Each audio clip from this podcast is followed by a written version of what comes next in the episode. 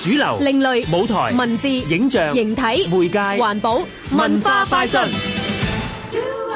人嘅聲音千變萬化，唔同嘅唱腔會撞出不一樣嘅火花。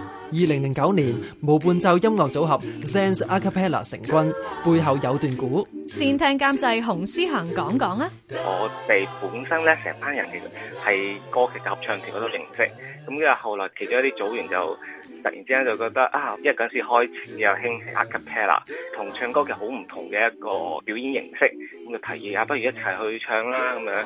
再試人聲脱胎自佢哋舊年一個社區同埋學校巡迴嘅節目。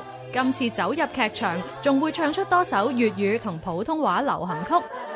我哋嘅選歌咧都係根據翻之前我哋初試人聲嘅一啲諗法，因為嗰陣時我哋始終要係去做學校嘅巡演，咁所以我哋又揀一啲咧學生都會喜歡嘅，即係譬如話有紅酒啦，又或者係陪著你走，都係一啲耳熟能詳嘅歌曲嚟嘅。雖然唔用樂器，只用人聲，但係呢一個演出會加入特別元素，令大家有得聽又有得玩。我哋宣傳啱啱都叫佢做無伴奏音樂互動劇場，即係希望大家都可以投入一齊去玩嘅。咁係咩嘢？咁我恐怕咧，我哋要賣個關子先。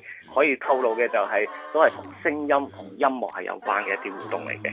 六月二十三同二十四號晚上八點，六月二十四號下晝三點，藝穗會地下劇場。無伴奏音樂互動劇場，再試人聲。查詢二五二一七二五一。香港電台文教組製作，文化快訊。